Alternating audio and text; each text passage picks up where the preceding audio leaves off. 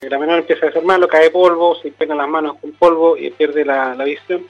Y del contacto visual con ella, eso precisamente siente un ruido fuerte y al ver de llana.